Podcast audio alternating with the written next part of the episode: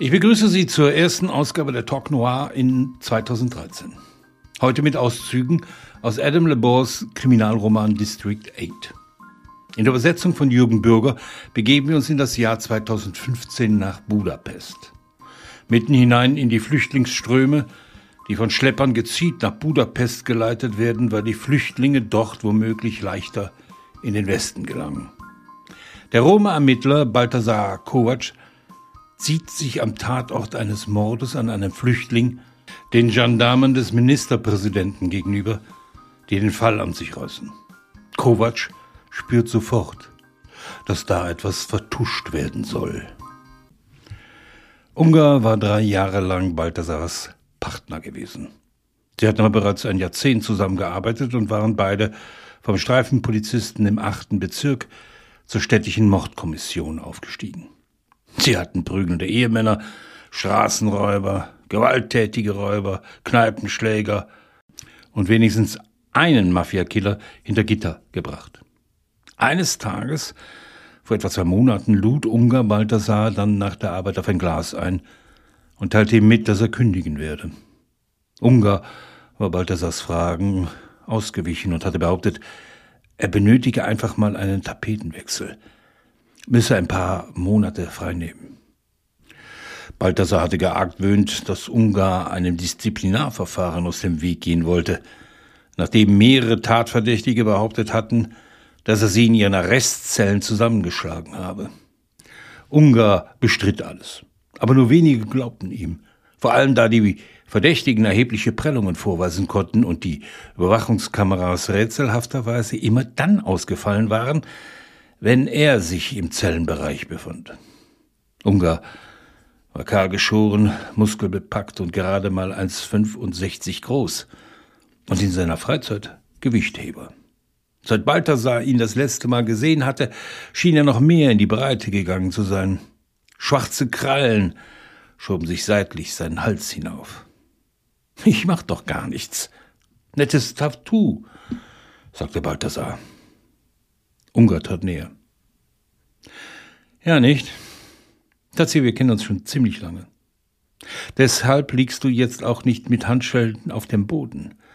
Oder führst ein nettes kleines Schwätzchen mit meinen Kollegen hier im Laderaum des Transporters. Weil ich auf einer Baustelle stehe? Ungar lächelte. Eine winzige Bewegung seiner Lippen, die seine Augen nicht erreichte. Unbefugtes Betreten von Staatsbesitz. Ungar warf einen Blick auf seine Armbanduhr. Es war eine Rolex Oyster, wie Balthasar bemerkte. Ein ziemlicher Sprung von der digitalen Casio aus Plastik, die Ungar getragen hatte, als sie noch zusammenarbeiteten. Tazi, du musst gehen. Jetzt.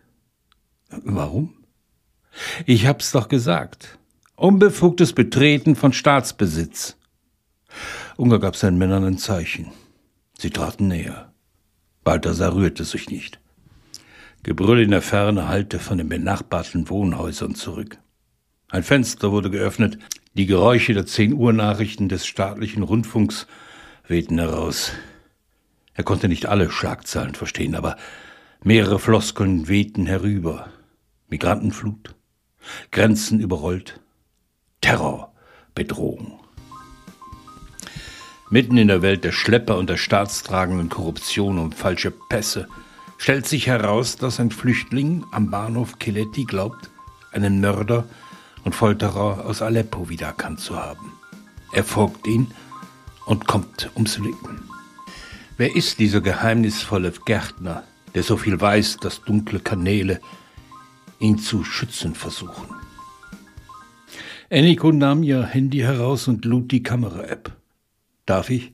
fragte sie Mariam.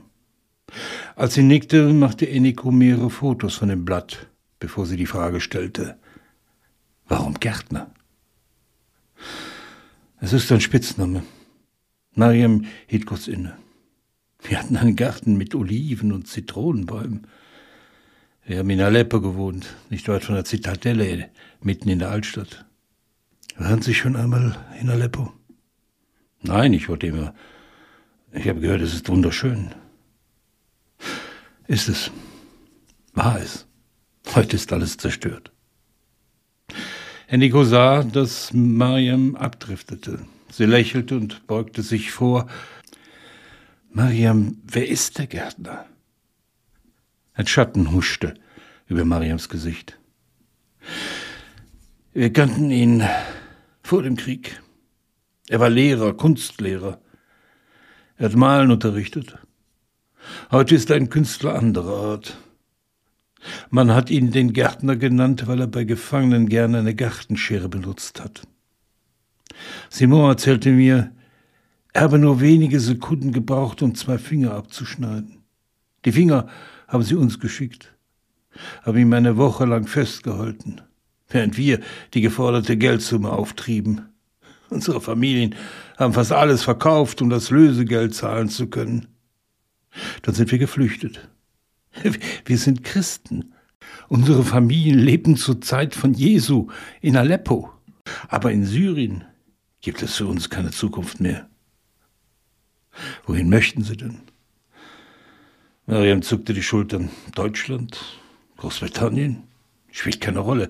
Irgendwo hin, wo es sicher ist. Simon sagt, es gebe eine Möglichkeit. Es gibt verschiedene Möglichkeiten.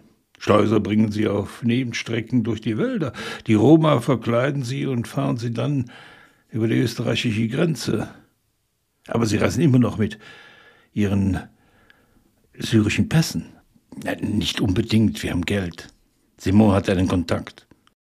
Jemand, der uns ungarische Reisepässe besorgen könnte. Er wollte ihn anrufen, irgendwann heute ein Treffen vereinbaren.